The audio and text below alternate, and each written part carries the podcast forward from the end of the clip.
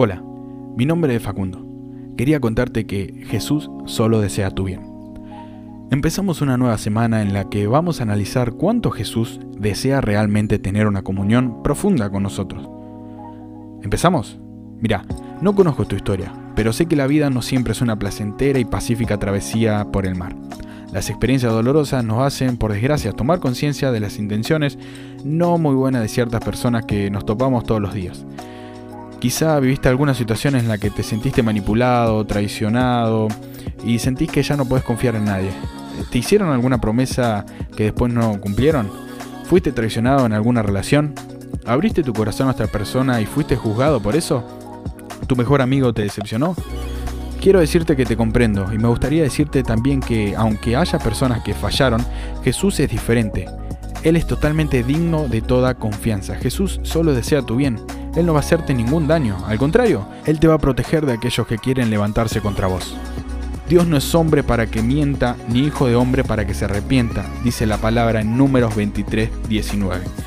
Aunque otros te hayan mentido, dañado o traicionado, tené por seguro que Jesús nunca te va a hacer daño. Él solo desea tu bien. Sí, amigo, Él solo desea tu bien. Él es digno de toda tu confianza. Te invito ahora a abrir tu corazón y a que decidas confiarle todas las áreas de tu vida. Decile simplemente esto. Jesús, creo en ti. Gracias por recordarme hoy que eres digno de toda confianza. Vengo ante ti ahora, Señor, y te digo gracias, Señor Jesús. Amén. Que disfrutes de un bendecido día, hermano, y muchas gracias por escucharme.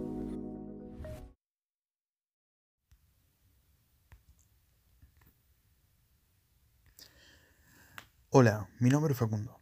Hoy en el segundo episodio de cómo tener una relación real con Jesús, quería hablarte de que te atrevas a dar el paso.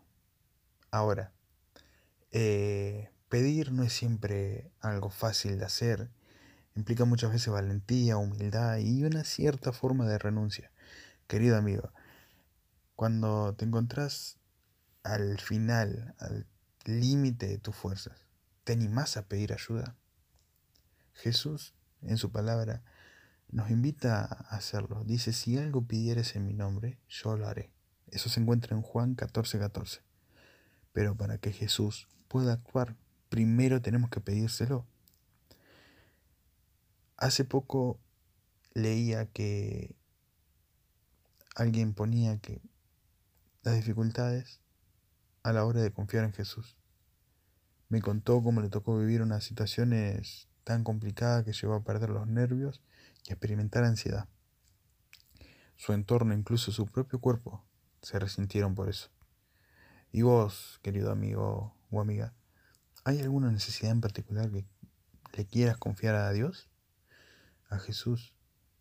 Capaz estás experimentando problemas de relaciones o tensiones eh, con tu pareja, tenés algún bajón de confianza, te ves con falta de perseverancia, todo lo que empezás no lo terminás, eh, sufrís de, episodios de depresión, estrés o angustia, tenés problemas financieros, deudas o no tenés trabajo, eh, no dudes en acudir a Jesús.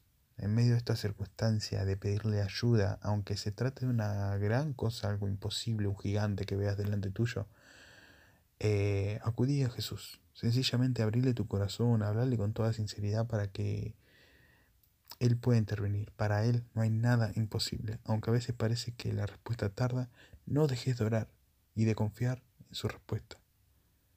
Él no falla.